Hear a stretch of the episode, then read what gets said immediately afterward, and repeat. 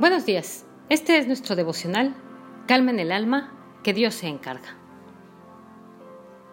Cambiar las circunstancias no depende de nosotros, pero cambiar la actitud frente a las circunstancias sí, y con eso es suficiente. Si cambiamos nuestra actitud, podemos ayudar a los demás a modificar la de ellos. La fuerza más grande que tenemos en nuestro corazón es nuestra actitud. La actitud se puede convertir en una herramienta para ver a Dios obrar o en un obstáculo que impide lo que Él quiere hacer. Esto es lo que vemos en la historia de Caleb y los diez exploradores. Gracias a estos diez, que no solo no tuvieron la mejor actitud, sino que contagiaron al pueblo, se quedaron en el desierto, y la generación que salió de Egipto no pudo entrar a la tierra. La vieron de lejos, solo dos caminaron en ella. Diez le modificaron la actitud a 600 mil. Quisiéramos que la historia dijera otra cosa, pero no es así. El pueblo de Israel perdió su ticket de entrada a la tierra prometida, porque su actitud se los impidió. Dice en números 14:24, En cambio a mi siervo Caleb, que ha mostrado una actitud diferente y me ha sido fiel, le daré posesión de la tierra que exploró y su descendencia la heredará Caleb mostró dos cosas importantes, actitud diferente y fidelidad en su corazón. La actitud y la fidelidad están condicionadas la una a la otra. Esto depende del corazón del hombre.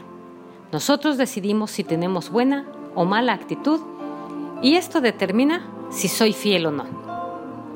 Dice en Deuteronomio 1, 34 al 39, Cuando el Señor oyó lo que ustedes dijeron, se enojó e hizo este juramento ni un solo hombre de esta generación perversa verá la buena tierra que juré darle a sus antepasados. Solo la verá Caleb, hijo de Jefone. A él y a sus descendientes les daré la tierra que han tocado sus pies, porque fue fiel al Señor. Por causa de ustedes, el Señor se enojó también conmigo y me dijo, tampoco tú entrarás en esa tierra. Quien sí entrará es tu asistente Josué, hijo de Nun. Infúndele ánimo pues Él hará que Israel posea la tierra. En cuanto a sus hijos pequeños que todavía no saben distinguir entre el bien y el mal, y de quienes ustedes pensaron que servirían de botín, ellos sí entrarán en la tierra y la poseerán, porque yo se las he dado. Así que Caleb marcó la diferencia. Fue relevante delante de Dios. La tierra que tocaron sus pies con actitud y fidelidad llegó a sus manos. No hay nada mejor que cambiar y dejar huellas de fidelidad y actitud correcta. Cuando caminas con Dios, dejas una huella y tu huella grita que tiene la actitud correcta y te defiende. Y lo hizo acreedor de la promesa porque ni Moisés entró. Pero es interesante notar este detalle en el versículo 39. En cuanto a sus hijos pequeños que todavía no saben distinguir entre el bien y el mal, y de quienes ustedes pensaron que servirían de botín, ellos sí entrarán en la tierra. La actitud de la siguiente generación, que sí iba a entrar en la tierra prometida, sería diferente. Los padres que no pudieron entrar tenían una gran tarea. A pesar de recibir las consecuencias de su mala actitud, ellos debían enseñar a sus hijos a tener buena actitud frente a lo que Dios quería hacer. Muchos están a tiempo de entrar a su tierra, aunque quizás otros no pero por lo menos sus generaciones sí, aunque suene consolador. La enseñanza es necesaria, pero la actitud marca la diferencia. Hay personas preparadas con muchos estudios que están estancados porque su actitud no les permite ir más allá.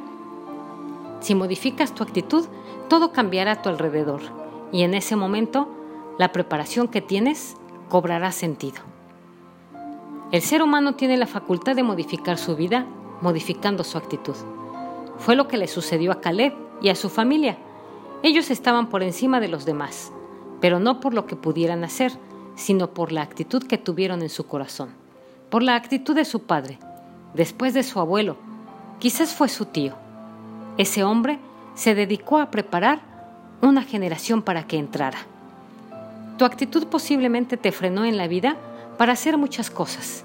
Tienes una generación delante de ti prepárales el corazón y ayúdales a tener la mejor actitud. Porque si Dios prometió algo para tu vida, Aunque quizás en algunos momentos no consigas lo que tú pensaste, tus hijos lo van a conseguir. Nuestros hijos tienen que aprender que la actitud marcará la diferencia. No lo que tienen, no lo que saben, no su experiencia. Es la actitud lo que marcará la diferencia. El Señor te bendiga y te guarde. El Señor te mire con agrado y te extienda su amor. El Señor te muestre su favor y te conceda la paz. Soy Litsi Contreras desde Veracruz, México.